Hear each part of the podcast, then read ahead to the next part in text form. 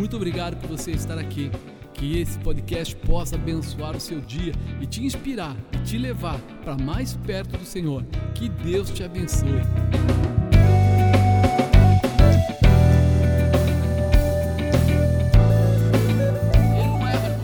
Então nós temos que dizer que o tempo pertence a Deus e que o controle do tempo está nas mãos dele. Ele controla tudo. Jesus está pronto a usar todo o tempo para nos abençoar.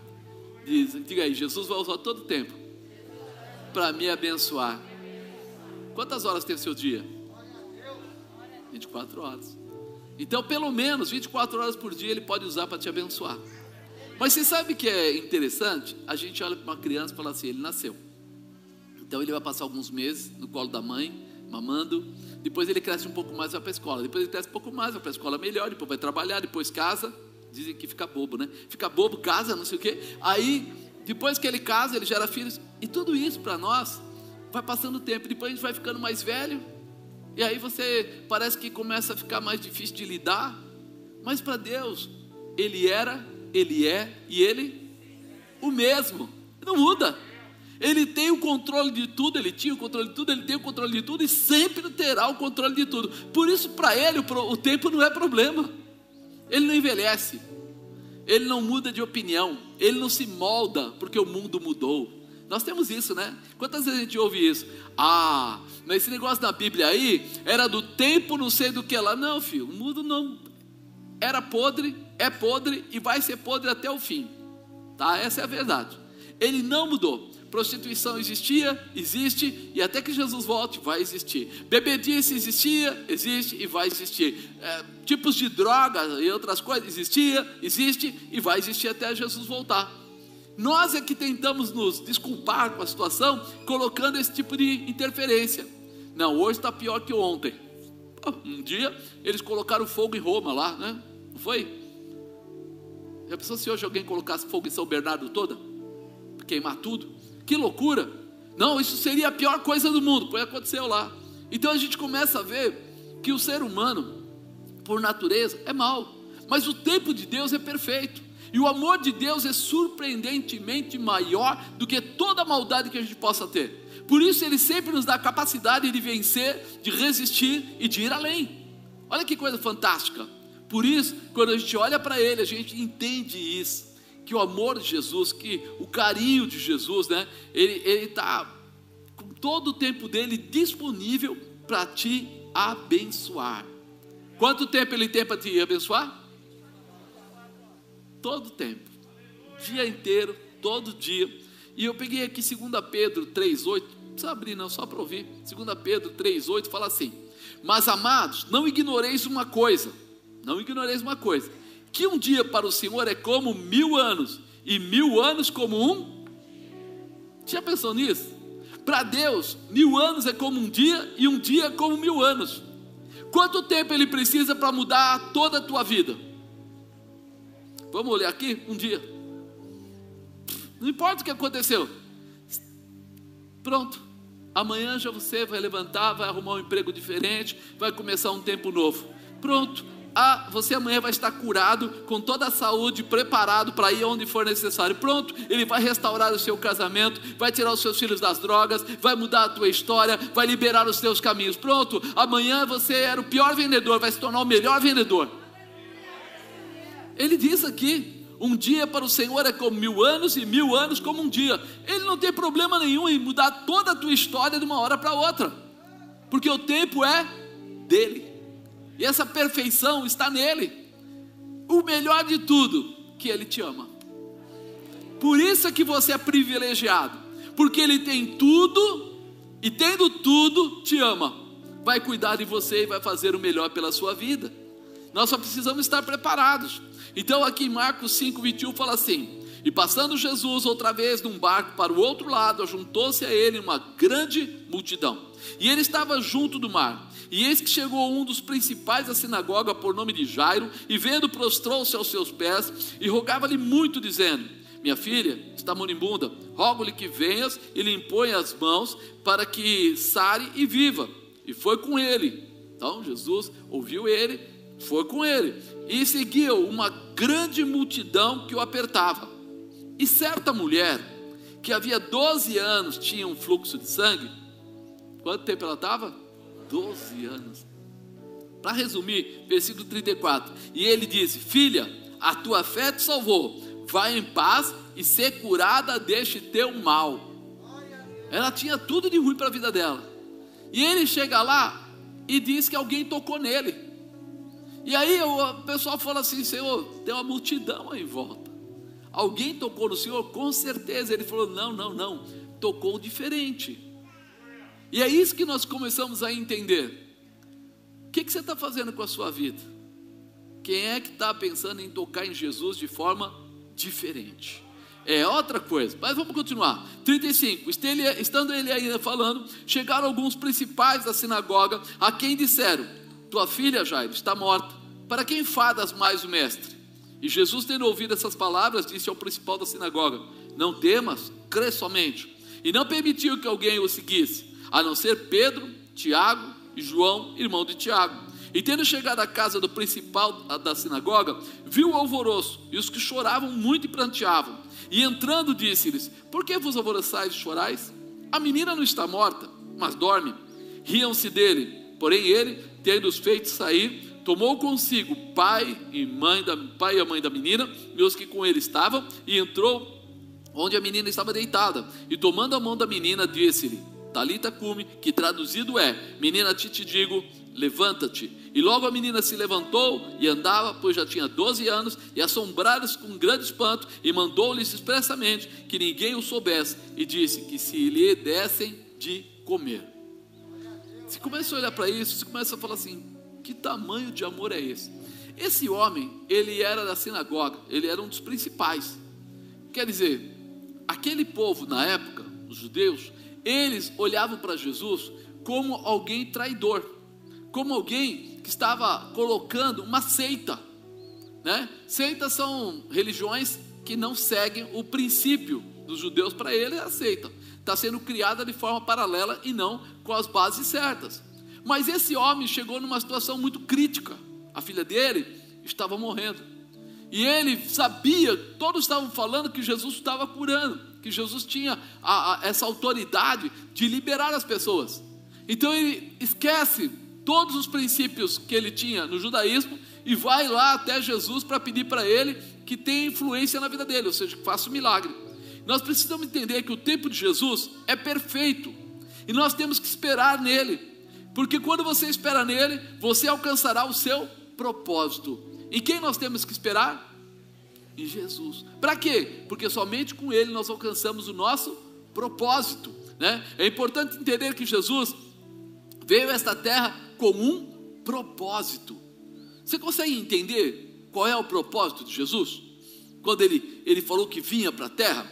Ó, primeiro, libertar, salvar, transformar, ensinar as pessoas a conhecerem o amor de Deus, fortalecer a nossa fé e fazer dessas pessoas discípulos fiéis. Então, ó, libertar, salvar, transformar, ensinar as pessoas a conhecer o amor de Deus, fortalecer a nossa fé e fazer dessas pessoas discípulos fiéis. Quando ele vem, ele vem com este intuito. E para ele fazer isso, ele sabe que ele vai ter que se envolver com as pessoas. Ele sabe que ele vai dar o tempo dele totalmente para nós, para as pessoas, para que possam conhecer mais de Jesus. Não é num minuto que você conhece tudo, mas é vivendo cada dia que você vai crescendo no conhecimento e vai se fortalecendo na fé ao ponto de entender o que ele faz. Né? Por isso, Jesus libera todo o seu tempo para alcançar as vidas nessa terra. Quando ele começou o ministério dele, deu origem ao ministério, ali começou a trabalhar, Dali em diante, ele não voltou mais para casa para ficar dormindo. Ele não foi procurar outra coisa para fazer. Ele colocou como base isso que nós falamos agora: libertar, salvar, transformar, ensinar uh, o amor de Deus, fortalecer a fé e formar discípulos. Todo dia, o dia todo. Ele dormia com seus discípulos. É. Ele ia para os lugares, no caminho ele ministrava, ao longo do caminho ele ministrava a eles.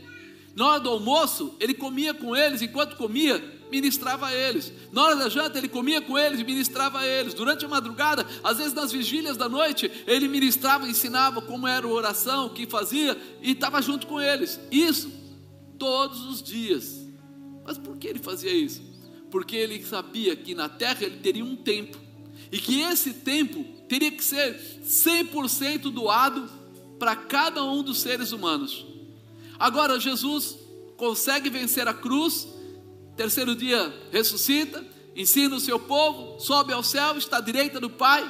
Se aqui embaixo ele tinha essa autoridade, essa determinação de todo dia, o dia todo, procurar, ensinar, orientar, libertar, restaurar, é, formar discípulos, quanto mais agora ele quer fazer isso por você. Hoje, talvez você esteja dizendo, mas os meus problemas, ele está dizendo para você: lança sobre mim toda a vossa ansiedade, porque eu tenho cuidado de vós. Eu preciso saber que essas dificuldades não devem ficar sobre meus ombros. Para mim serão pesadas demais, mas para ele não. Então ele te chama a ter um posicionamento, entender que ele está todo o tempo querendo trabalhar pela sua vida, todo o tempo querendo ministrar você dar a você força, graça, determinação, autoridade, poder. Deus ganha com isso a glória. Porque você vai dizer, Senhor, muito obrigado, porque o Senhor me deu. Ele fala assim: esse carro para mim nem presta. Para mim, hoje o pessoal está todo mundo dizendo o quê? Que quer carro elétrico, não é? O dele é movido a fogo, é, não é?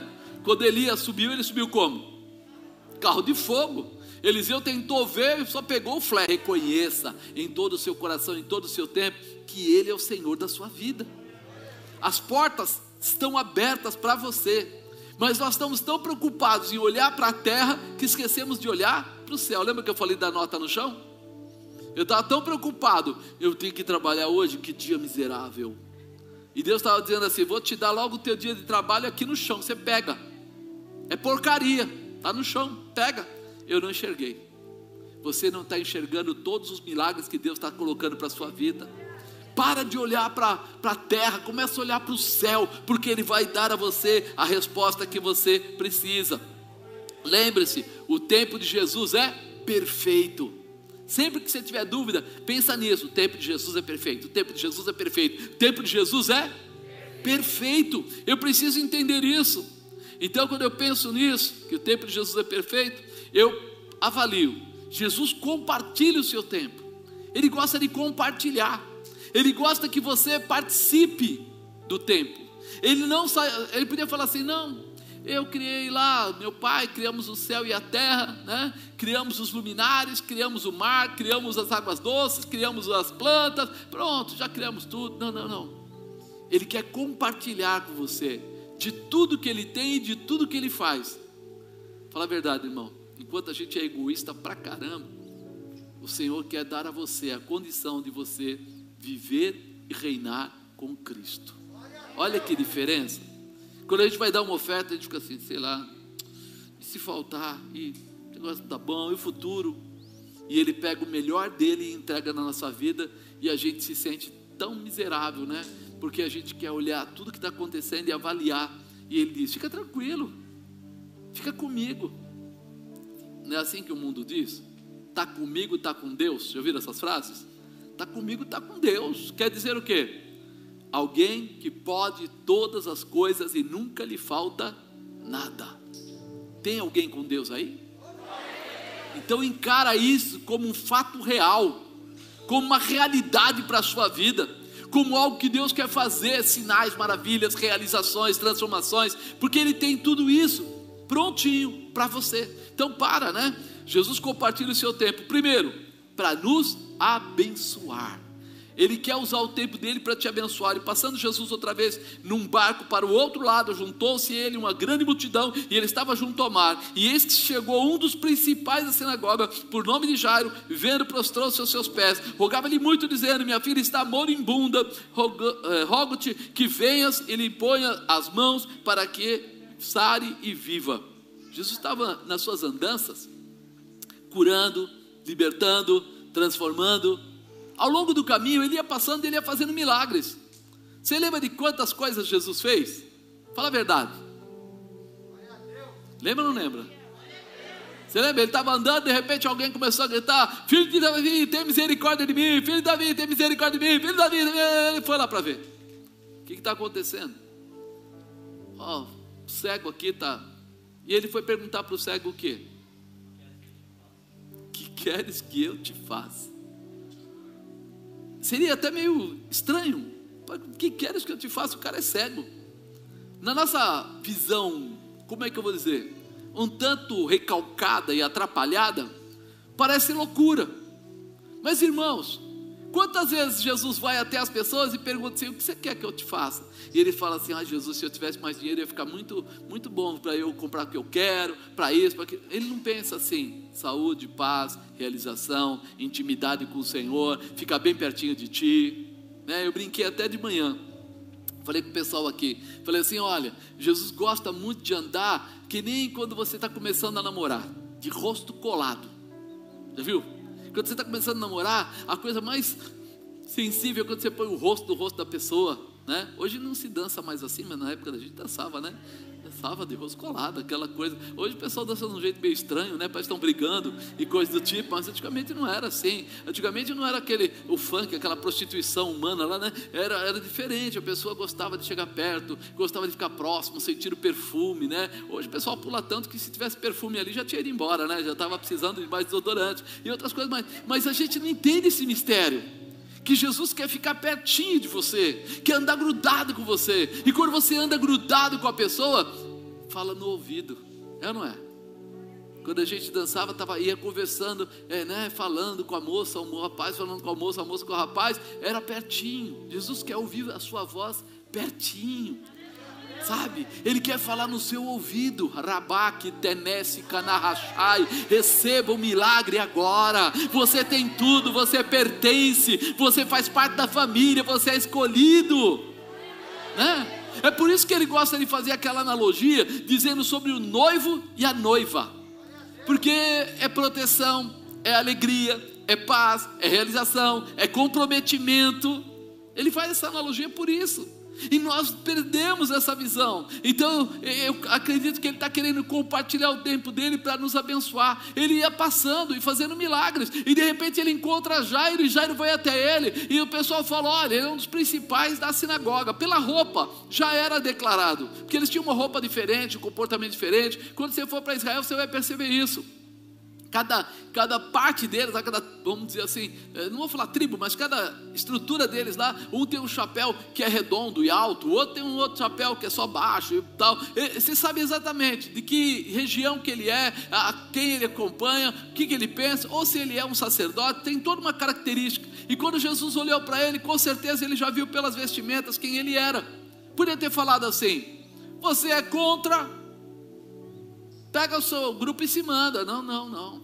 O amor de Jesus não consegue enxergar esse tipo de dificuldade, mas também não consegue ficar parado sem converter aquela pessoa.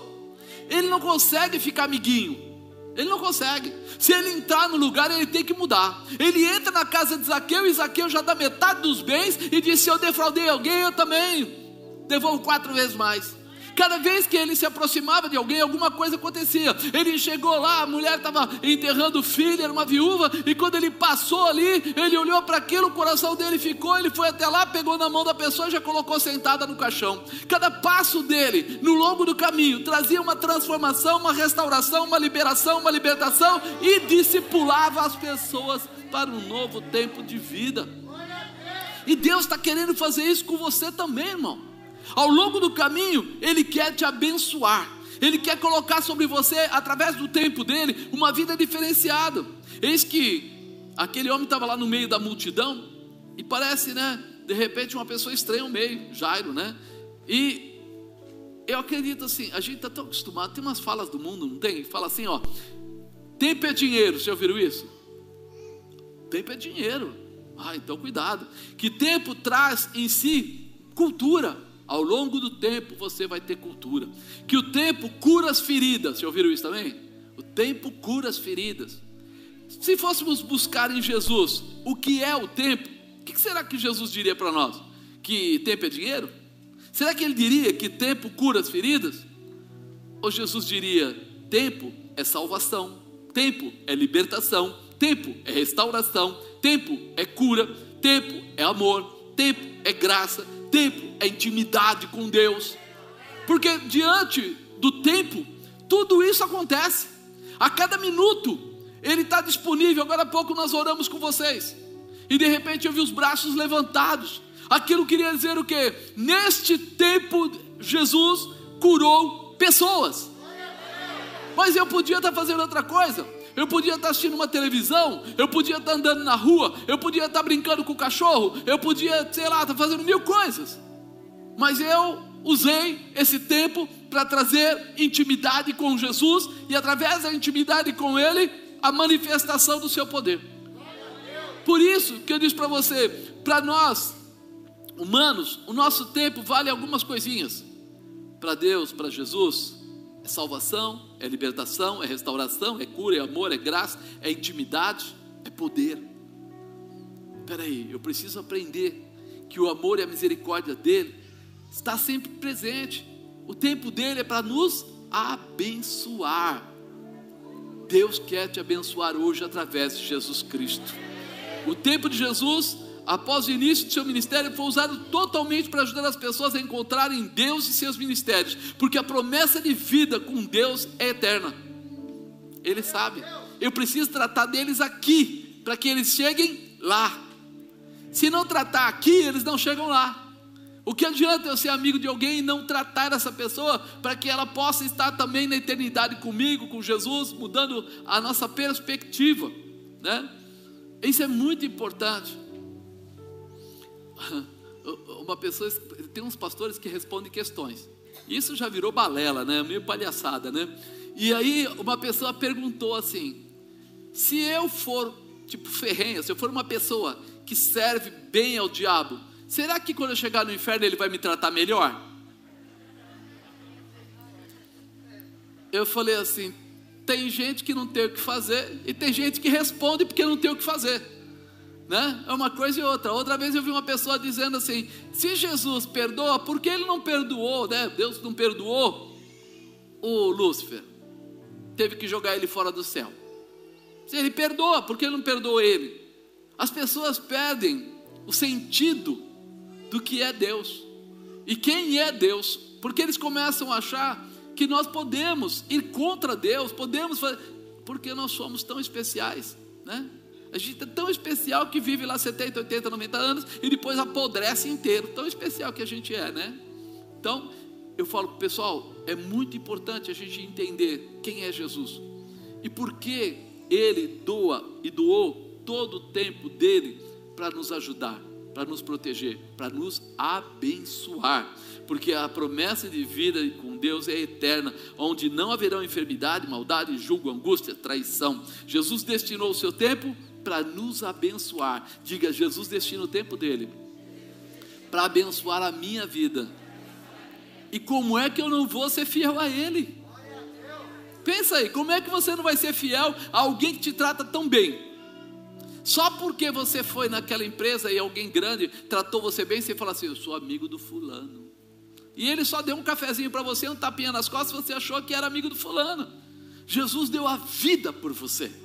E o tempo dele para te abençoar todos os dias. Então, avalie isso, né? Segundo, Jesus compartilha o seu tempo e nunca abandona ninguém. Ele pega o tempo dele porque ele podia falar assim, para esse não, para aquele, aquele não, para aquele outro não. Não, ele nunca abandona ninguém. Olha o que fala aqui no 24. E foi com ele e seguia uma grande multidão que o apertava. E certa mulher que havia 12 anos tinha o fluxo de sangue. E ele lhe disse: Filha, tua fé te salvou. Lembra? Nós resumimos: Pô, tua fé te salvou. Já dissemos que Jesus tinha como princípio formar no coração das pessoas a manifestação poderosa de Deus. Ele não poderia passar correndo, ah, não, não, eu vou na casa do Jairo, largo tudo para trás e vou embora. Ele, ele viu a mulher, tocou nele. Lembra que eu falei agora há pouco? Tocou e o pessoal falou assim: Senhor, tem muita gente aqui, todo mundo tocou no Senhor. Mas ele fala uma coisa interessante. Ele fala: Não, foi diferente, porque de mim saiu virtude. Tem muita gente fazendo pedidos para Jesus. Tem muita gente querendo os milagres de Jesus. Mas tem pouca gente tocando Jesus de forma diferente. Essa forma diferente que ele estava dizendo era com vontade, era com garra, era com amor, era com fé, não era simplesmente um. Ela teve todo um pré. Como assim um pré? Ela ficou 12 anos sofrendo, ela gastou todo o dinheiro dela, ela estava naquele período que ela não poderia chegar perto de ninguém, mas ela vai rastejando. Ela não tocou, oh Jesus, não, não. Ela foi rastejando, tocou na orla da veste, na parte mais baixa da roupa dele, sinal de humilhação. E quando ela toca lá, ela fala assim: se tão somente eu tocar ele, eu serei curada. Você percebe que não é um toque só, ei mano, tem, tem jeito aí? Dá para o Senhor me curar? Não. Se tão somente eu tocar, ou seja, acreditar tanto, passar no meio da condição da vergonha, de poder ser inclusive apedrejada, mas ela vai de fino e toca nele, e ele fala: De mim saiu virtude. Quer dizer que o Senhor tem muito para entregar, mas ele não entrega para qualquer um, ele quer entregar para aqueles que estão buscando por ele assim, com vontade, com garra, com determinação, com a sua crença, crendo mesmo, e com a sua dificuldade. Não tem problema nenhum ter a dificuldade. Tem problema você ir lá para ver se vou tocar nesse cara para ver o que acontece. Não. Vá com amor, vá com fé. Aquela mulher aparece justamente na hora que Jesus estava indo para a casa de Jairo. Olha que situação. Na visão humana seria um atraso ao milagre. Para Jesus tudo tem o seu tempo, tudo está no controle de Deus. A gente que acha que vai atrasar, ele nunca se atrasa, ele tem um tempo perfeito. Por isso, em Deus nunca existirá atraso, ele é Deus no tempo e fora do tempo também. Jesus estava mostrando a Jairo, um dos principais da sinagoga, que ele era fiel para começar e para terminar a obra que começa. Ei, eu vim aqui para abençoar, eu vim aqui para livrar. Não é por causa do Jairo que não vai acontecer. Não é por causa do cargo daquele sujeito que eu vou parar. Se eu estou andando pelo caminho, as pessoas que eu vou encontrando, eu vou fazendo milagre, por que eu pararia agora? Ele era o Senhor do milagre. E é isso que precisa entrar no nosso coração. Ele não faz acepção de pessoas. Pessoas fazem acepção de Jesus. Jesus estava demonstrando a Jairo, um dos principais sinagoga, que o amor de Deus está em alcançar todos que precisam e buscam por Ele. O amor de Deus está em distribuir cura, libertação, mas salvação, mas também dar às pessoas a vida eterna, senão não tem nexo. O que adianta eu salvar uma pessoa de uma enfermidade e ela ir para o inferno? Não tem nexo. É uma obra inacabada. E lá em Mateus 7, fala uma coisa muito importante: 7,7. Pedi e dar-se-vos-á, buscai e encontrareis, batei e abrir-se-vos-á, porque aquele que pede, recebe, e o que busca, encontra, ao que bate, se abre. Como é que você está buscando Jesus? Como é que você está indo na direção dele? Porque ele fala aqui: se você pedir, dar-se-vos-á, se você buscar, você vai encontrar. Se você bater, vai se abrir. Será que nós estamos pedindo? Nós estamos buscando? Nós estamos batendo? Porque veja, quando ele fala pedir, é aquele momento que você fala, pode ser da boca para fora. Quando você fala buscar, já traz uma intenção mais profunda. Buscar é quando a pessoa tem uma determinação, né? Mas quando ele fala bater, é tipo assim, não vou voltar sem receber. É assim? Chega na porta da casa e fala, João, o João não aparece. Aí você vai lá de repente e tenta ver pela fresta da porta, pelo portão, é, buscar encontrá-lo. Não acha. Aí você faz o quê? Eu vou bater. Eu vou bater forte. Eu vou bater palma, eu vou jogar pedra na porta. Esse cara vai sair, porque eu vou falar com ele. Nós precisamos entender que o Senhor está esperando esse tipo de comportamento nosso. Pedir, bater, buscar, porque nós queremos encontrar. Ele está posto para fazer coisas tremendas, para mudar a sua vida. Ele nunca abandona ninguém, mas eu preciso querer. É diferente. Tem gente que fica assim: "Ah, mas Jesus não fez". E você foi? Você buscou? Né? Jesus nunca vai te abandonar, cuide você para não abandonar a Jesus, para não vacilar, para não parar na metade do caminho, para não achar desculpas. Já percebeu como a gente gosta de dar desculpa?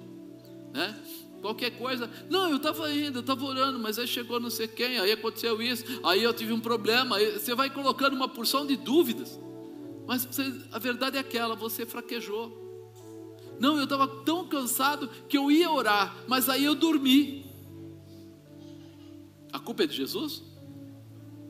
Quantas vezes você percebeu que estava com sono, ao invés de orar de joelho, você ficou andando?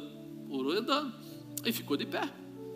Quantas vezes a gente sabe que tem que tomar algumas atitudes, se distanciar de pessoas para não perverter a sua vida, mudar a sua, a sua visão de busca de conhecimento, gastar mais tempo é, aprendendo as coisas de Deus. A gente às vezes, ah, mas é que eu não tenho tempo. E daqui a pouco está cuidando do esporte, está cuidando do físico, do corpo físico. Eu tenho um segredo para você: esse corpo físico apodrece. E daqui a uns anos ele vai ficar embaixo da terra. Desculpa a honestidade, eu não queria contar isso para você, mas vou contar. E aí você guardou tanto o físico que você esqueceu de guardar o espiritual. E o corpo foi apodrecer na terra. E teu espírito não pôde tornar para Deus porque você não tinha intimidade com Ele. Então valorize algo que é mais surpreendente, mais importante para a sua vida.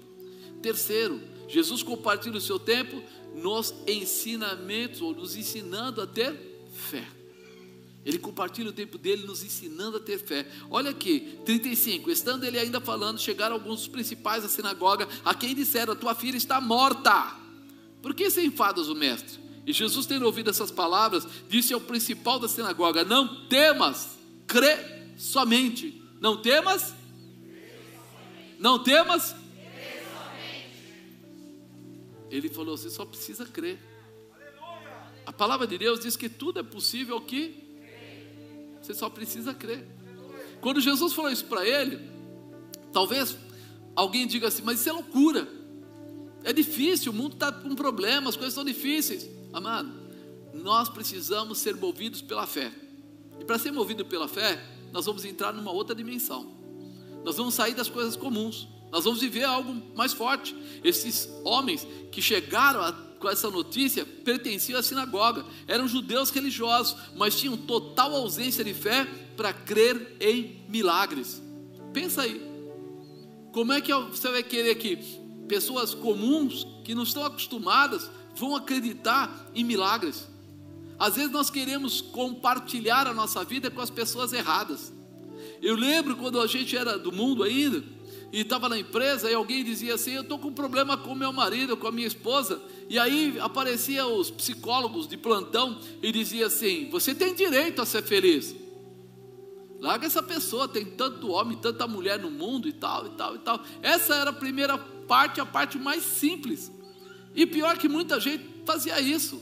Separava, não sei o quê, depois ficava numa pior, e aí queria voltar, e a gente via os amigos se arrebentando todo. E falando: o que aconteceu? Um conselho podre. Apodreceu toda uma vida. Então nós precisamos tomar muito cuidado com o que a gente faz. Aqui esses homens não tinham a visão de Deus. Por isso Jesus se posiciona falando com Jairo que aquela hora era o exato momento de um comportamento certo para a realização de um milagre. Jesus disse ao principal da sinagoga: Não temas, crê somente. Agora você vai precisar acreditar. Diga acreditar. Não é fácil, irmão. Quando Deus está mandando, às vezes, alguém falar coisas para você que estão fora do seu controle. Porque uma das coisas mais difíceis para nós seres humanos é quando as coisas saem fora do nosso controle. Enquanto está aqui na mão, você vê que essa bendita ou maldita pandemia, né? Uma das áreas que ela mexeu mais fortemente foi na mente. Medo, pânico, dúvida. Pessoas que já tiveram a doença, quando tem qualquer sentimento parecido, eles se sentem constrangidos com aquilo e ficam mal. Por quê? Porque ataca a mente da pessoa. Às vezes ele vai no médico, o médico diz, mas olha, não tem nada, você está bem, olha, está tudo bem, mas ele está com medo de ter novamente. A mente humana é frágil, por isso nós precisamos completá-la né? com a unção de Deus. Para quê? Para quando vier essas colocações, você conseguir ter a identificação. Tem que ir no médico? Vá no médico, sem problema nenhum. Mas quando você ouviu que não está com essa enfermidade, você conseguir ter paz para poder vencê-la segundo aquilo que você acredita. Nós precisamos ser tratados de uma forma especial. Jesus estava dizendo: acredite mais em Deus do que nessas pessoas, porque aí você viverá um grande milagre na vida da sua filha. A fé nos ensina a acreditar nas promessas de Jesus, mesmo sem vê-las. Lembram? Fé é o firme fundamento das coisas que não se vê, mas se esperam. Jesus, aqui, Marcos 9, 23, fala assim: Jesus disse-lhe: Se tu podes crer, tudo é possível ao que crê. Se você puder acreditar, tudo é possível que crê. Nós precisamos ser é, repletos, ser cheios da presença. Por quê? Para fortalecer a nossa mente, ao ponto de nós conseguirmos ouvir e entender aquilo que Jesus está dizendo. Alguém aqui já teve um milagre na vida? Faz assim, quem teve? Nossa, quanta mão. Tem bastante. Teve gente que levantou as duas, então deve ter mais milagre ali. De repente, quando você olha para isso, você fala assim: bom, se eu já tive um milagre, será que Deus é capaz de fazer de novo? Quantas vezes será que Ele é capaz de fazer? E por que eu fraquejo? Se Ele pode fazer várias vezes e já fez, por que eu começo a ficar molinho? Desacreditar. Ele pode fazer e ele já fez, ou ele já fez, pode fazer de novo. Por que eu desacredito? Porque eu oro, eh, quando é uma primeira vez eu oro mais, eu busco mais, depois vai passando o tempo, eu vou ficando acomodado. Porque eu não estou alimentando a minha fé. Porque eu não estou comendo da palavra para que aquilo renove na minha mente tudo que já aconteceu. Às vezes o pessoal fala assim: nossa, esse testemunho que aquela mulher, mulher cantou lá, contou lá é antigo. A palavra de Deus se renova todo dia. E por que o testemunho não pode ser renovado sempre? Afinal de contas, é um milagre que Deus fez, pode fazer de novo. Então o testemunho não tem prazo de validade, ele não vence. É um milagre que Deus fez e você pode contar agora ou daqui a 50 anos. Deus fez o um milagre e Ele pode fazer tantos quantos você quiser. Agora, se você desacreditar, é o único problema. Se você desanimar, é o único problema. Então, valorize isso. Suba os degraus da fé. Vá participando. Ore por enfermos. Clame por situações inesperadas ou difíceis para que você veja a manifestação de Deus na sua casa, na casa dos seus filhos, nos seus amigos, na sua empresa. Crie projetos maiores a cada dia. Por quê? Porque você vai subir esses degraus. E lá em cima você vai começar a ver que você já passou por muitas coisas e vai continuar passando, e vai continuar crescendo, e vai continuar vencendo. Por quê? Porque é o mesmo Deus que começou a obra, Ele é fiel para ir com você até o fim. Amém? Quarto, né? Jesus compartilha o seu tempo com pessoas de fé. Diga, Jesus compartilha o tempo dele com pessoas de fé. É uma coisa muito importante para a gente entender e não permitiu que alguém o seguisse, a não ser Pedro, Tiago João, irmão de Tiago. E tendo chegado à casa do principal da sinagoga, viu o alvoroço e os que choravam e muito e pranteavam, e entrando disse-lhes: Por que vos alvoroçais e chorais? A menina não está morta, mas dorme. Riam-se dele. Porém ele, tendo os feito sair, tomou consigo o pai e a mãe da menina e os que com ele estavam, entrou onde a menina estava deitada. Essa passagem ela mostra que no tempo oportuno Jesus prepara tudo. Ele prepara. Ele foi sair, ele tinha quantos discípulos ou quantos apóstolos? Doze. E quantos ele levou? Pedro, Tiago e João. Por que ele levou Pedro, Tiago e João e não levou sei lá, Marcos e todos os outros lá. Porque ele sabia qual era a profundidade da fé de cada um deles. E ele sabia que esses três eram aqueles que, como diz, é pau para toda obra. Sabe aquele que está pronto? Eles já viram muito, querem ver mais. São desejosos, determinados, estão prontos a crescer. E ele gosta de andar com pessoas que estejam nessa posição. Por isso, muitas vezes a gente não presta atenção, né? A gente anda com todo mundo, e é normal. Você pode ter amizade com o padeiro, o leiteiro, o vizinho, o amigo, é, tal, tal, tal. Mas quando você quer uma manifestação de fé, quem é que você procura? Todo mundo? Todo mundo não adianta. Todo mundo não resolve. Você sabe, tem um grupo de senhoras aí que oram direto, dia e noite. Eu sei que elas oram direto, por quê? Porque eu, eu vejo lá, né, o telefone da bispa é ligado nelas e, e fica a noite inteira. E eu falo, o que está acontecendo? Ela fala, elas estão orando por alguém. Aí vai lá, olha, está orando por fulano, está orando pelo filho do ciclano, está orando por não sei quem. Essas pessoas é, são aquelas que quando a coisa entorta são procuradas. Eu não sei se você é procurado quando as coisas estão difíceis, mas eu sei que elas são. Mas por que elas são? Porque elas têm uma determinação de fé, um posicionamento de fé e estão sempre à disposição. Mas elas não têm vida? Tem. Elas não têm família? Tem. Mas elas têm propósito. Quando você tem propósito, você fala assim: não, Senhor, vamos crescer todo dia. E é muito legal você ver depois elas colocando, e, e Deus está vencendo, Jesus está vencendo, e aconteceu, e foi curado, e foi não sei o quê, e foi. Por quê? Porque esse é o grande atributo do cristão amar ao próximo como. E quando você ama o próximo como a ti mesmo, o que é que você faz? Abençoa as pessoas. Por isso, Jesus gosta de compartilhar o tempo dele com pessoas de fé. Fala para o irmão do lado, vamos fazer um milagre hoje? É, porque pessoas de fé são assim. Hoje é dia de milagre? Todo dia é dia de milagre. Todo dia. Ah, mas é essa hora, não existe hora. Né? O bom de você estar perto de novo convertido é porque eles ficam mais malucão, né? Todo mundo mais doidão. Eu lembro assim, quando eu me converti no princípio, a gente ia nas festas nas casas. E a gente chegava lá para uma festa e de repente metade até bebia, metade não bebia, você estava lá no meio. E aí alguém falava, né? Assim que der uma calmada, vamos fazer uma oração? Eu falava, por mim pode começar agora. É, já partia, daqui a pouco ele estava orando, daqui a pouco estava sapateando, daqui a pouco estava curando pessoas lá dentro, revelando pessoas. E era aniversário. Era e daí?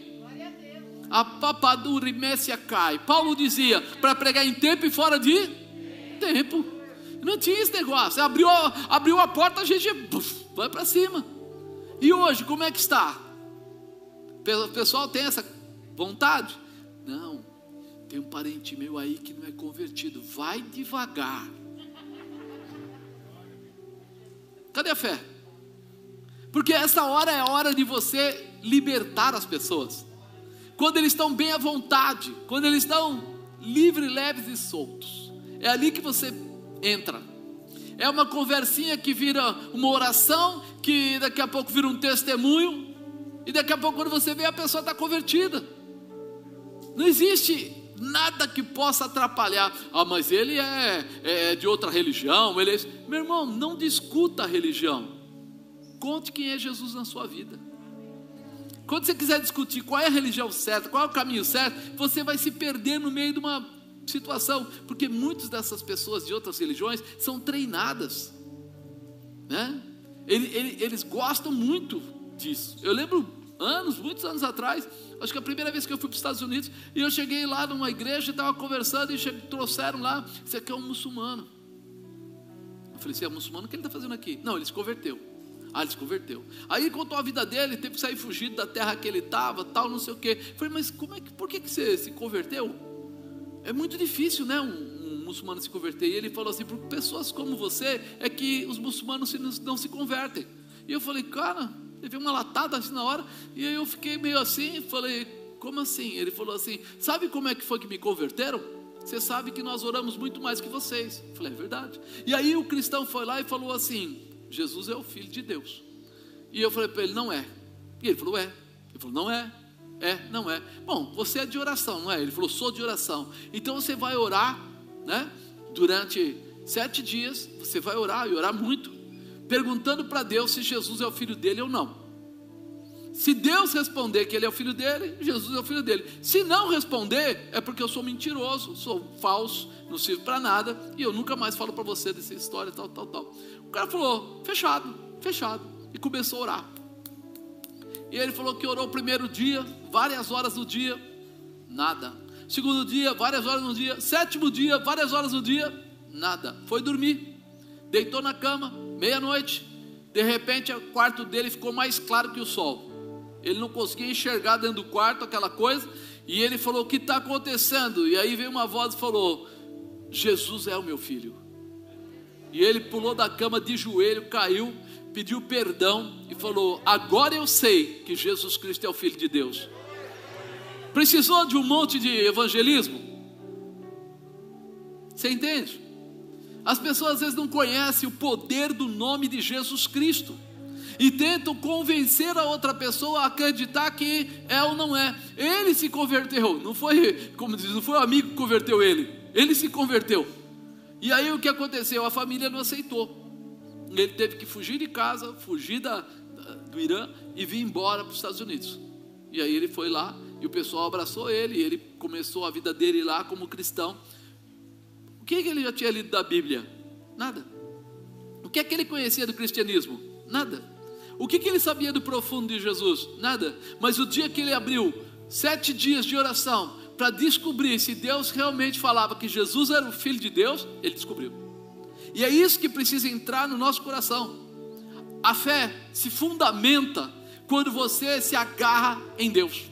Quando você começa a andar tanto com Deus, que você começa. Sabe quando você anda muito perto de uma pessoa? Você já, já viram aquelas pessoas que. Eu tinha um amigo que ele passava loção de barbear de manhã.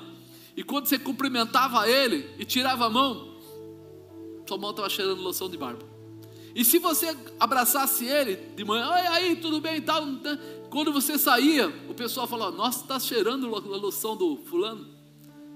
Ele tinha uma característica de deixar o perfume dele nas pessoas. Jesus Cristo é assim. Quando você começa a entrar na intimidade com Ele, o perfume dele passa para você. As pessoas olham para você e falam: Você está com o cheiro de Cristo, você está com o brilho de Cristo, você está com as características do Espírito Santo. Por quê? Porque você começou a encostar tanto nele que passou dele para você, transferiu.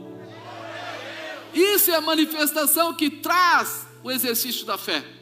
Estar tanto com Ele que você começa a acreditar que Ele já está operando em você, e aí você se libera e as coisas acontecem.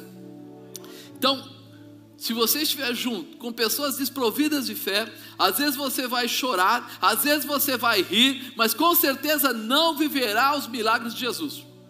Se estiver andando com gente que não tem fé, meu irmão, eles vão rir, eles vão desacreditar, eles vão dizer que você, puxa vida, né? Não fica assim, não é bem assim, bababá, e vão te tirar dessa posição de vitória. Riam-se dele, porém, ele tendo sido, tendo os feitos aí, tomou. Deixa eu voltar aqui que pulou fora aqui o negócio. Tendo.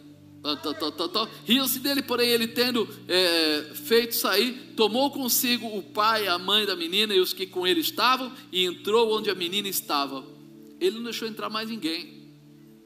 Não é acepção de pessoas. Às vezes o pessoal fala assim: Poxa, é, será que Jesus separou os que, que, não, que não acreditavam dos que acreditavam porque ele não gostou das pessoas? Não, não, não. Ele estava aberto para todas as pessoas, mas ele sabia a diferença de estar pronto a fazer um milagre e de estar andando simplesmente com pessoas. Nós precisamos saber a diferença. Quem é que compartilha da sua vida? Quem é que compartilha da sua casa? O que, que você está colocando na sua casa? Porque você às vezes está enchendo de amiguinhos, mas você está perdendo a referência de quem é Deus. E amiguinho, meu irmão, do mundo, é amiguinho, é diferente. A gente começa a ver isso acontecer muito, né? Pessoas andarem com pessoas erradas e perderem a sua fé. Perder não quer dizer assim, não achei mais. Quer dizer assim, vai esvaziando, esvaziando, esvaziando, até chegar uma hora que você não acredita mais. Por quê? Porque aquelas pessoas que vêm, elas vêm para conversar, elas vêm para jogar videogame, elas vêm para querer dar uma, uma volta de bike, elas vêm para não sei o quê, mas a fé mesmo, ou seja, andar com Cristo, negativo. Então é muito importante você entender o que Jesus fez aqui. Ele falou: agora eu preciso fortalecer a família, eu preciso estabelecer o milagre, eu preciso mostrar alguma coisa para as pessoas. Né? Ele apenas criou o ambiente propício para que o milagre pudesse se estabelecer. Criar o ambiente propício. orar em casa, trazer pessoas para orar que são né, ligadas a você, que têm visão igual à sua. É, o pessoal não entende quando a palavra de Deus diz assim: não ande em julgo desigual. Julgo desigual é isso, irmão. Às vezes até está na mesma igreja, mas com um pensamento totalmente contrário, sabe? É, você tem é, visão de honra, de respeito à tua liderança. A outra pessoa tem? Ah, mas ela precisa ter para dar comigo? Sim, precisa. Se ela não honra o que você honra, porque a gente, o que a gente honra, a gente atrai para a vida da gente. Mas ela não honra, ela vai ser uma pedra de tropeço na sua vida. A não ser que você não ligue para isso. Ah, eu não ligo, apóstolo. Eu também não sou meia boca, eu quero ser meia boca pro resto da vida. Eu vou viver de festinha e tal. Eu também nem sei como é que vai terminar, se eu vou ser o pastor, se eu não vou ser o pastor, se você é um grande líder, ou se você é só um mais ou menos. Aí tudo bem. Fique tranquilo. Mas se você quer crescer na presença de Deus, aprenda. Se una com pessoas que têm respeito a Deus, aos líderes e que respeitam o líder que é seu líder. Porque nós muitas vezes perdemos essa visão. Eu, uma época, estava num outro ministério e as pessoas vinham até mim e falavam assim: Ah, o seu líder aí, ele, ele fez isso, fez aquilo, ficou devendo lá atrás, não pagou, não sei o que, não sei o que, não sei o que lá. Eu falei, irmão, não faz tipo de comentário comigo. Você quer que eu te leve até ele para você falar com ele? Não, não, não quero ir. Bom, se você não tem peito, nem hombridade para falar para ele, não vem falar para mim. Porque isso chama-se falta de caráter. Falar mal do meu líder para mim é uma pessoa sem caráter porque amanhã ele pode falar mal de mim para outras pessoas. Então, uma coisa que a gente aprende é que se misturar, a gente fica igual. Ficar grudado, a gente pega o cheiro. Você entra num restaurante para comer, você sai de lá, você já cheira a sua roupa. Mas foi você que fez a comida? Não, mas você estava no lugar e o cheiro pegou em você. Então nós precisamos entender que a nossa vida, ela se molda aos lugares que nós estamos. Então, peraí, eu vou começar. Eu conheço as pessoas, conheço, trato bem, trato bem, mas trazer para perto de mim é outra coisa. É outra coisa. Foi o que Jesus mostrou. Para entrar comigo, comigo no quarto e fazer o um milagre, Pedro, Tiago, João e os pais que foram me buscar. E o resto, do lado de fora. Quem riu, fica rindo lá fora. Quem é, chorou, fica chorando lá fora. Porque não vai participar. E nós estamos muitas vezes perdendo essa noção. É por isso que a igreja de, de Jesus hoje é tão grande na terra e tão fraca. Você reparou? Nós nunca tivemos tantos cristãos e nunca fomos tão banalizados, tanto na mídia quanto em todos os lugares, porque nós estamos formando os crentes mais ou menos. E os crentes mais ou menos, quando vier mais dinheiro, se vende. Ele não tem coragem de abandonar o que está errado. Ele não tem coragem de se posicionar. Ele não tem coragem de defender a, a, a liderança dele ou a igreja dele. Ah, mas eu não sei se meu líder está errado. Então você é um banana. Porque se você não procura conhecer a sua liderança para saber qual é a dificuldade dele, então você não merece ser compromissado com ele. Ou você acha que porque você está perto você vai ser bonzinho e isso vai trazer a sua salvação? Não. É posicionamento. Eu acredito, eu converso, eu compartilho, eu procuro conhecer, eu vejo no que eu posso ajudar. Apóstolo, mas pensa bem. Pensa bem o que, meu irmão? Se você tem boca para fofocar, tenha boca para ajoelhar, pôr a boca no pó e orar para que Deus abençoe aquele líder. É. Gasta a sua energia, o seu tempo para pedir a Deus que dê sabedoria ao líder, para que tudo aconteça da forma que Deus está falando. Pode gastar o seu tempo, pode gastar a sua boca. Não, eu prefiro fofocar, então você não presta. Nem sei porque eu estou falando isso, mas tudo bem. Eu, eu, eu confio no Espírito Santo. Confio demais. Então pensa nisso. Quando a pessoa, a mulher fala mal do marido para outras pessoas, o marido fala mal da mulher para as outras pessoas, quando os filhos falam mal dos pais, os pais começam a ter problema com o filho, ele está perdendo a chance de um milagre. Ele está perdendo a chance de um milagre. Gaste tempo orando para mudar pessoas, para libertar pessoas, para curar pessoas, para transformar pessoas, e o Senhor vai te encher de poder para fazer coisas tremendas na terra. É isso que ele está ensinando. Com quem você tem compartilhado a sua fé? Ande com pessoas que tenham a mesma fé. Aí você vai ter resultados positivos. Quinto e último, Jesus compartilha o seu tempo para você levantar e andar.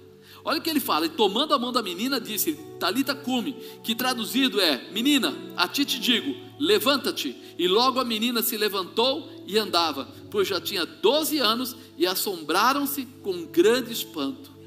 Amado, a menina estava morta. Ele chegou lá e só deu uma determinação: que ela se levantasse. O que, que ela fez? Levantou e andou. Não foi isso que ele falou aqui, ó. Menina, te, te digo, levanta-te. E logo a menina se levantou e andava.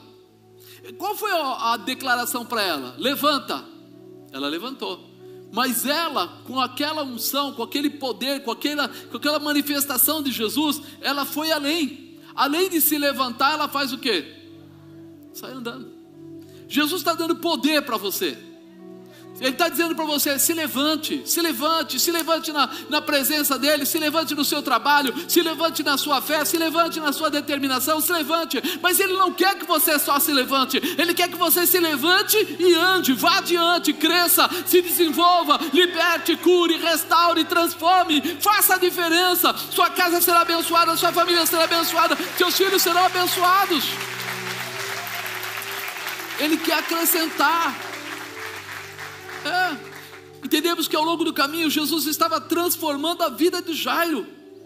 Ele assistiu todo aquele preparo, ele acompanhou, ele passou pela rua, ele viu a mulher do fluxo de sangue, ele, ele viu princípios sendo quebrados. Aquela mulher não podia estar no meio das pessoas, ela não podia chegar perto dos homens, ela tocou em Jesus, mas ao invés de ela ser sentenciada, ela foi curada. Ele aprendeu, peraí, tem coisas que a gente não consegue entender e a gente precisa estar liberto para poder receber. A jovem que estava morta logo reconheceu a ação do milagre. No tempo do Senhor, ela se levantou e andou. Você já reparou que vocês levantaram o bracinho? Quando eu perguntei, houve milagre na vida de vocês? Vocês levantaram a mão. Houve milagre. Tudo bem, você se levantou. Mas e a continuidade? Agora é hora de você andar.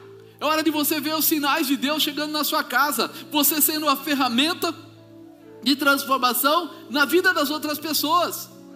Você será a boca profética. Você vai chegar naquela pessoa que você viu que não tem é, a mesma, mesma posição que você e vai dizer para ela a verdade. Nós às vezes perdemos a possibilidade, irmão. Nós vimos já eu já vi coisas de é muito tempo de vida espiritual aqui né, com a igreja, e isso dá um, crescimento obrigatório, né? não é opcional. Mas quantas vezes eu vi pessoas sendo ajudadas, e ela é ajudada, quando ela é ajudada, ela fica toda feliz e diz obrigado, tá, tá, tá. passa aquele tempo e depois ela esquece, gratidão zero. Como alguém, como o pastor falou agora há pouco aqui, o pastor Leandro, né? Adianta você dar o dízimo, mas você ser um péssimo funcionário na sua empresa ou um mau funcionário na sua empresa? É como se eu dissesse para você: o que você acha se o ladrão for um assaltante e ele der o dízimo do assalto? Tá certo ou tá errado? Ele vai dizer para você: eu já pequei uma vez, não vou pecar a segunda vez. Não é assim? Eu já errei roubar, mas eu não vou errar deixando de dar o dízimo. Só, a gente brinca com a situação, mas é a verdade. É hora de nós mudarmos a história, de nós começarmos a falar assim: o nosso Deus é muito mais do que isso. Ele prepara coisas superiores. O que ele tem pronto para cada um de nós é muito mais. Muito mais. Amados, eu cheguei aí em casa de pessoas para orar, que a pessoa não levantava da cama. Não levantava da cama. Chega lá e o pessoal fala assim: ó, oh, não consegue nem levantar da cama, tá aqui, tal, tal, tal. E a gente conversar, eu, a bispa, tal, a mulher lá deitada. Aí a gente fazer uma oração. Peraí, vou orar. Aí começar a orar, orar, orar, orar. A mulher destravar na cama, sair pulando da cama, saltar tudo em volta da cama, dando glória a Deus e aleluia. Passa o tempo, a pessoa vai embora da igreja. E ainda coloca que a igreja não é boa. E sempre diz assim: não, o pastor é bom, quem não é bom é o Zé, o Antônio, Pedro e João. Fala assim, querido, nós temos que acreditar que Jesus Cristo é o Senhor da nossa vida. E não começar a ter esse tipo de comportamento. Eu, eu, vejo quantas pessoas passam, são abençoadas, depois ficam voltadas contra, fica falando coisa e tal. Essas coisas não podem acontecer. Jesus jamais levaria a gente assim para dentro do quarto com ele. Jamais. Ele ia falar: não, não, não, tira aí. Pega lá Judas. Não, não, deixa Judas lá fora. Não vamos pôr dentro do quarto, não. Ele queria gente que tivesse o quê? Determinação para ver milagres. Tem gente aí com determinação para ver milagres? Nós precisamos nos formatar, olhando para Jesus, para receber o que é dele para a nossa vida. Eu falo que o tempo de Deus ou de Jesus é perfeito. E se o tempo de Jesus é perfeito, então é hora de você levantar e andar. É hora de você se posicionar. É hora de você entender que não é, nós não ficamos da igreja porque o Zé é meu amigo, o Antônio é meu amigo, a Maria é minha amiga. Foi porque Deus me colocou naquele lugar. E eu creio no que Deus está fazendo. E eu creio que se eu orar, Deus vai mover, vai trazer, vai mostrar, vai estabelecer o que for necessário. E nós estamos vivendo muito mais pela nossa carne, pela satisfação da carne. Não está bem do jeito que eu penso, não é do jeito que eu gosto. Não é... Querido, nós não somos animadores de auditório, nós somos homens e mulheres de Deus. Nós estamos aqui juntos para viver a glória de Deus. Nós vamos passar por momentos de aflição? Sim. Pode alguém aí escorregar, tropeçar, ter problema? Sim. Mas nós não vamos fazer o que o diabo quer que nós façamos. Nós não vamos viver a verdade dele. Então, dentro daquele quarto, Jesus trouxe quem? Pedro, Tiago, João, trouxe a mãe e o pai que procuraram por ele para ver o milagre. E eu quero fazer essa pergunta para você. Você está do lado de dentro do quarto ou do lado de fora? Você percebe? Teve gente que falou assim: dentro ou fora? Não sei. Lá fora, estava o pessoal que quando ele chegou, estavam tudo chorando. Mas quando ele falou que a menina não estava morta, mas ela estava viva, eles riram. Dá para alguém chorar e rir ao mesmo tempo? Não é uma coisa absurda? O ser humano é assim. Te amo, te odeio. Estou com você, não estou mais. Posso, não posso. É isso que Jesus está falando para nós. A tua regra de fé e prática é a Bíblia, é a palavra de Deus. A tua conformação que te formata é a presença do Senhor. E é isso que te faz forte em qualquer lugar. No teu trabalho você tem caráter, na tua igreja você tem caráter, na rua você tem caráter, mas nós estamos falando do caráter de Cristo. Amar a Deus sobre todas as coisas e ao próximo como a ti mesmo. Isso muda, isso fortalece, isso estabelece, isso faz o milagre que essa menina teve. Ele deu a ordem para ela: levanta, ali está cume, levanta aí agora. Só que ela levantou. Mas quando ela levantou, ela falou assim: Eu posso mais, eu posso mais. Além de levantar, eu posso andar. Deus está dizendo para você: Você pode mais. O milagre é maior do que o que você está falando, é mais profundo do que você imagina. Tua vida vai ser abençoada, teus filhos serão abençoados, teu trabalho vai ser abençoado, teu ganho será abençoado, a troca da tua casa, sei lá o que for, será abençoada, mas também a cura espiritual será abençoada. Isso é importante, fica de pé, querido. Creia nisso. É um tempo onde Deus quer mudar a nossa história. E nós precisamos abrir os nossos olhos, porque senão a gente é levado por ventos de engano, e esses ventos de engano roubam a gente, roubam. Então hoje, em nome de Jesus, levanta e anda. Não só levanta, mas levanta e anda. Muda a tua história, muda a tua vida, muda a tua estrutura. Aceita o milagre de Deus na tua vida para coisas maiores que estão por vir. Você pode. Você vai ser um grande homem de Deus, uma grande mulher de Deus. Você vai ter a sua boca como uma boca profética. O que você falar vai acontecer. Você vai se unir a pessoas que tenham a mesma fé que você, e coisas grandes vão acontecer à sua volta. Nada vai impedir. Diga: hoje eu vou levantar e andar. Eu vou orar por você agora. Vai ser rápido, mas eu vou orar. Mas eu gostaria que você colocasse O que é que está parado na sua vida? O que é que não está andando na sua vida? Porque hoje eu vou decretar que você vai levantar esta área da sua vida.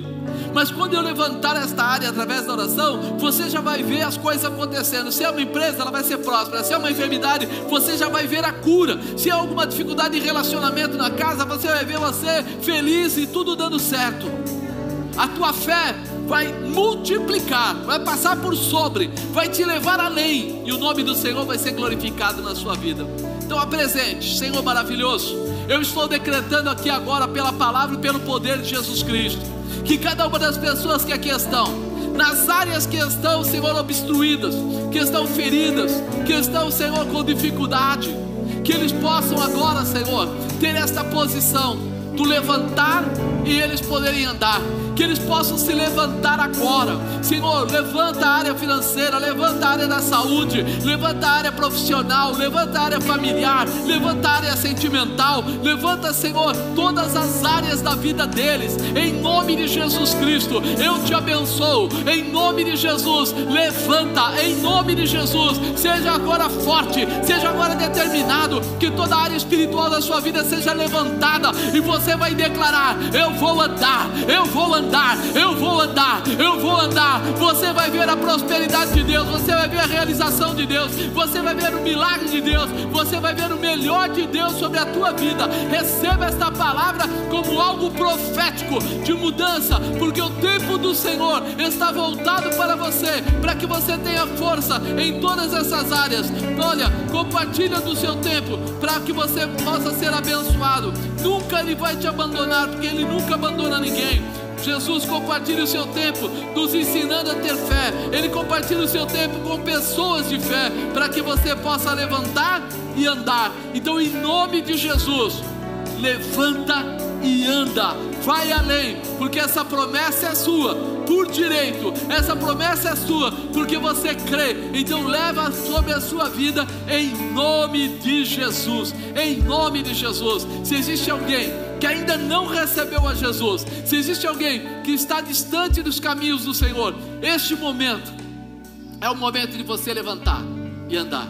Este é o momento que você aceita Jesus Cristo como seu Senhor e Salvador.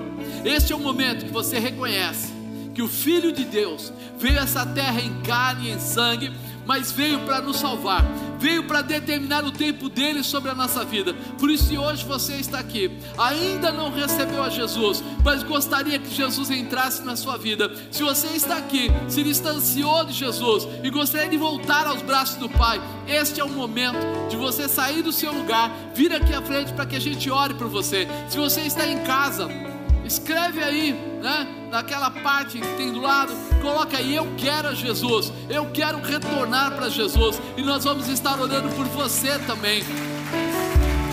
Não é por força, não é por imposição, mas é por amor. Tenha essa certeza.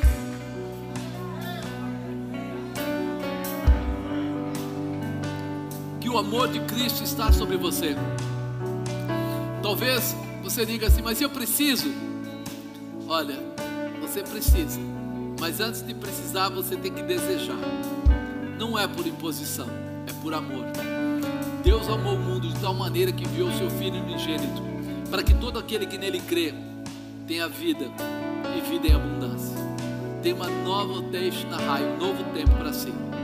Por isso, se você quer que Jesus volte com você para sua casa, se você quer compartilhar, como eu brinquei, né? Rosto a rosto, rosto colado, andar realmente na proximidade, podendo ouvir a voz dele, dizendo para você: levanta e anda. Só você pode fazer isso. Então, se você está aqui conosco, ainda não recebeu a Jesus, mas gostaria de fazê-lo hoje, ou se distanciou e gostaria de voltar, sai do seu lugar e vem para cá. Eu vou estar orando, mas mesmo durante a oração, se você sentir que a pessoa que deveria estar aqui, no meio da oração, não importa, sai do seu lugar e vem para cá. Nós oramos por você e abençoamos a sua vida em nome do Senhor Jesus. Senhor maravilhoso, Deus querido, Deus todo-poderoso, nós estamos apresentando essas vidas às tuas mãos, pedindo que a tua manifestação e o teu poder, Senhor, esteja sobre elas de uma forma especial. Senhor, desfaz todos os impedimentos, quebra todas as barreiras, libera, Senhor, de tudo aquilo que o inimigo tem colocado para oprimir, para bloquear, para atrapalhar. Nós definimos e determinamos agora que seja quebrado. Senhor, o Senhor encontrou aquela menina morta, aquela menina sem vida, e o Senhor deu vida a ela. Senhor, nós estamos aqui espiritualmente pedindo que o Senhor dê vida a essas pessoas. Que o Senhor quebre todas as consagrações, desfaça todos os embaraços e possa colocá-los na tua intimidade, debaixo do teu poder, para viverem toda a tua realização. Senhor querido, escreve o nome deles no livro da vida e dá a eles a tua intimidade, dá a eles a tua realização, para que no tempo certo eles também possam, Senhor, ser aqueles que vão levar outras pessoas a conhecerem o teu amor e viverem o teu poder. Em nome de Jesus Cristo, nós cremos assim e assim nós te agradecemos em nome de Jesus. Em nome de Jesus.